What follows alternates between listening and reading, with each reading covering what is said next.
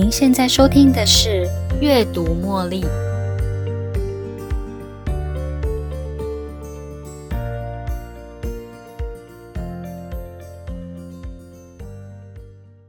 欢迎收听《阅读茉莉》。如果你是孩子的父母亲，我想你一点也不意外，孩子曾经问过你这个问题：为什么要睡觉啊？我还想玩。这个问题是否也曾经困扰过你呢？为什么我们人类需要睡眠呢？为什么我们需要花上大约七八个小时，占了三分之一的时间睡觉呢？根据演化论，物竞天择，适者生存。人类与其他苍蝇、水母之类的具有神经系统的无脊椎动物一样，都需要睡眠。这是为什么呢？在一份《Nature Communication》的研究报告里，给了最新的观点。这个报告提出了一个结论：睡眠不仅仅影响大脑的活动力，也协助身体其他功能的运作之外，也影响到老化以及其他大脑病变。一项利用斑马鱼的研究，研究人员发现单神经元需要睡眠来维持身体的运作。以下我们要介绍 DNA 的损伤如何影响到身体的其他活动力。对于 DNA 的专有名词不是很清楚的朋友，我在这里做个简短的描述。但是我必须承认，我并不是这个领域的专家。不过我收集了一些资料，也做了小小的功课，所以我会尽可能的用比较简单的方式分享给正在收听的朋友。如果我的解释不够清楚，或是有任何的错误，或是不周延的地方，也请不吝于指正。以下是我简短的介绍 DNA。基因以及染色体之间的关系。DNA 带有遗传密码，密码里包含了遗传资料。当 DNA 跟蛋白质互相交缠，就会形成染色体，存在细胞里面。提到染色体，我想大家都还记得，当学生的时候我们学过的 XY 染色体。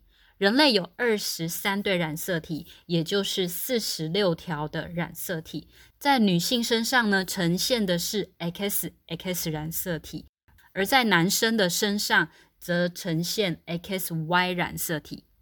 基因则是遗传因子，也就是携带遗传讯息的基本功能单位。基因能控制生物如何呈现。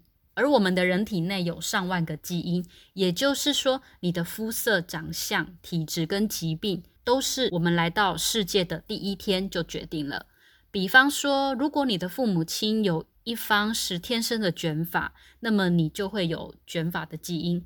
所以有一天呢，你发现你的头发比人家卷，不用觉得太在意，更不用觉得太骄傲哦。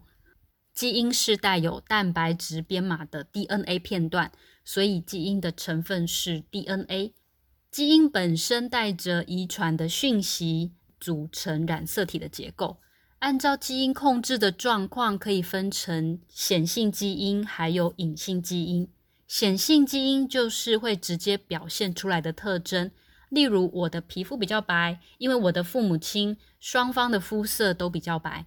而隐性基因则是隐藏在基因内。不一定会表现在自己身上。拿我的例子来说，我的肤色比较白，但是我的子女肤色并不一定比较白的时候，那么肤色就是他们的隐性基因，因为比较白的肤色并没有直接表现在我的子女身上。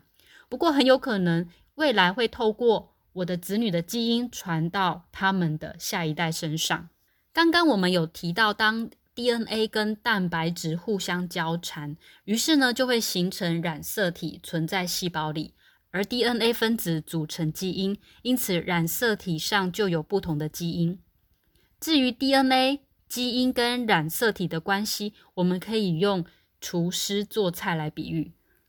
如果我们将 DNA 譬喻成是一道菜的基本材料，基因则是餐厅的厨师依照食谱跟工序做菜。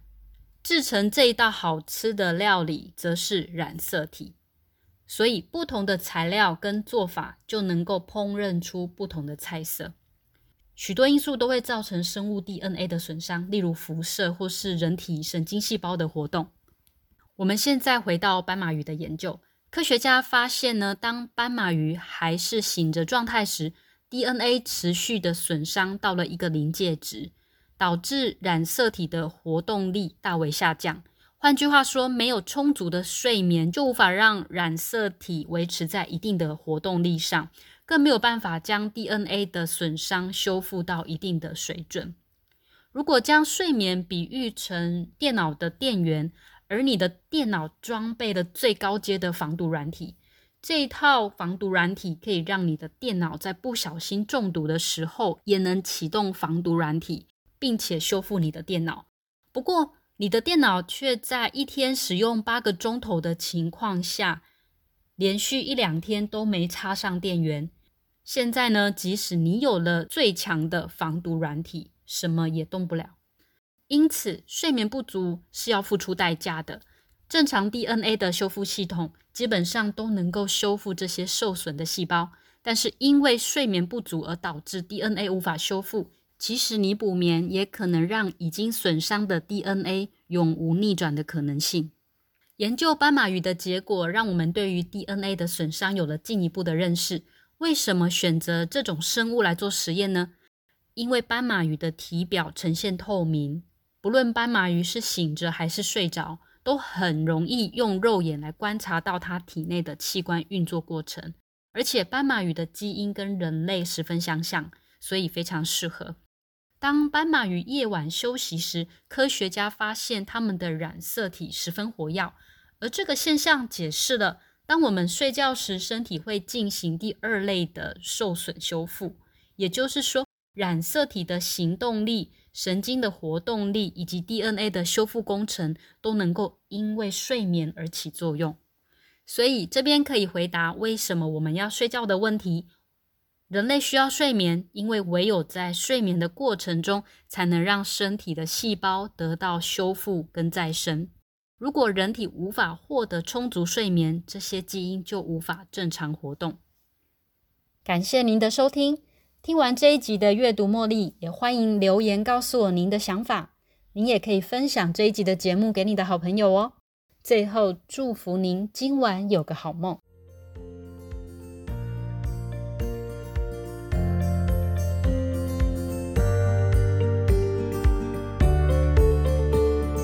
又到了节目的尾声，如果您喜欢今天的节目，邀请您在 Podcast 留下五星评论、订阅并分享这个频道给您的好友。如果您有其他的反馈或想法，也欢迎留言给我。您的这些反馈都将成为背后那一股支持着我坚持不懈、持续创作、提供更优质内容的动力。感谢您的收听，我们下一期再见喽，拜拜。